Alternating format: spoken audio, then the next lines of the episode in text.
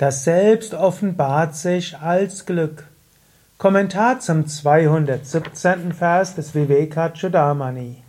Shankara schreibt, Derjenige, der im Wachen, im Traum und im Tiefschlaf klar als Bewusstsein in Entscheidung tritt, der eine, der ewig im Inneren als das Ich, die Gedanken und Gefühle mit ihren verschiedenen Formen und Veränderungen sieht, der sich immer da als Glückseligkeit und Bewusstsein offenbart, den erkenne als das Selbst im Inneren. Was ist also das Selbst? Zunächst einmal sagt er, Jagrat Swapna Sushuptishu. Derjenige, der im Wachzustand, Jagrat, im Traum, Swapna und im Tiefschlaf, Sushupti, immer da ist. Sputataram, in völliger Klarheit und der sich manifestiert und ausdehnt. Und dieser ist auch derjenige, der sich als Individualseele manifestiert oder erscheint.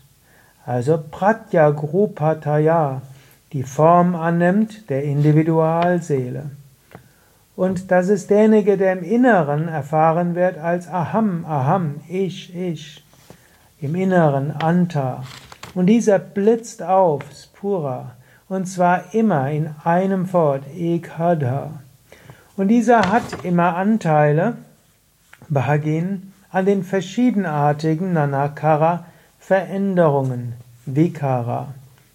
Diese Ayam sieht, Pash alle Manifestationen des Geistes, also das Ego, Aham, Dhi, den Intellekt und alle anderen, also Manas, Chitta und so weiter.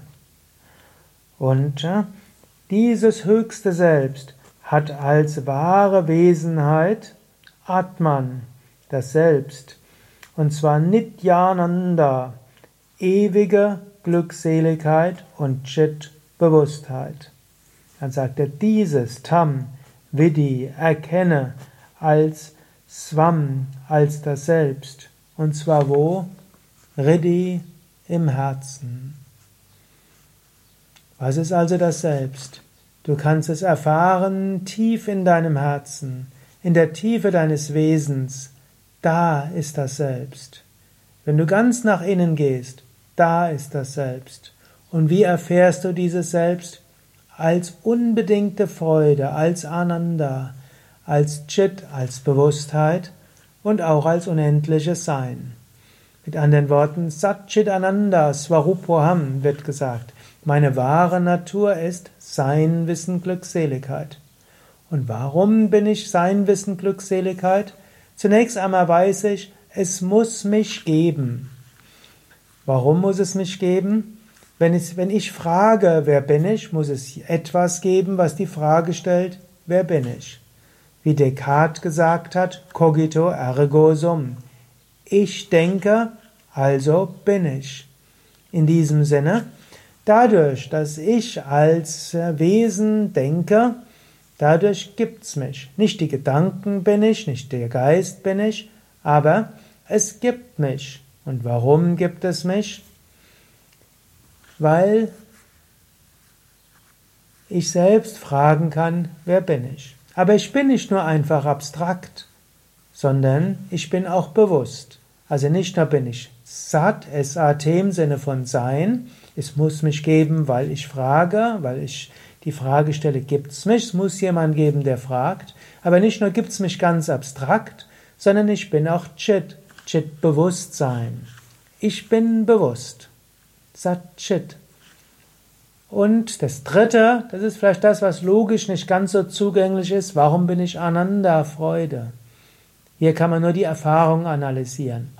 Wenn man das Gefühl hat oder wenn man die Erfahrung hat, ganz bei sich zu sein, dann ist Ananda da. Und wenn wir die Erfahrung haben von Weite, von Ausdehnung, von Verbundenheit, also das Satt, unendliche Sein, dann ist Wonne da. Deshalb, ich bin Sein, Wissen und Glückseligkeit. Und noch etwas. Warum bin ich unendliches Sein? Man könnte ja auch sagen, ja, ich bin, klar, aber muss ich unbegrenzt sein? Das Selbst ist derjenige oder dasjenige, was alles beobachtet. Angenommen, ich wäre begrenzt, dann könnte ich Grenzen beobachten. Ich könnte die Grenzen von innen und von außen beobachten. Wenn ich die Grenzen beobachten kann, dann bin ich nicht die Grenzen.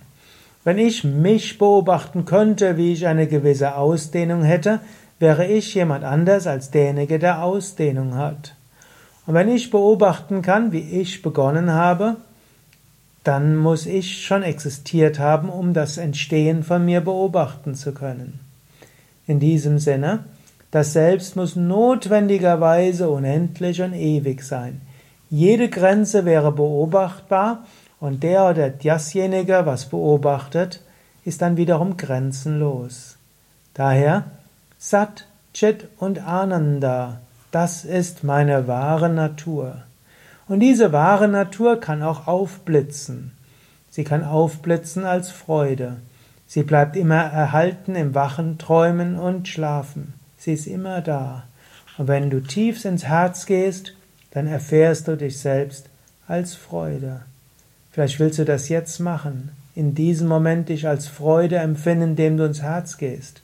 Du kannst dich auch als satt empfinden, als unendliches Sein, indem du dein Bewusstsein ausdehnst und irgendwo dich erfährst weite Unendlichkeit.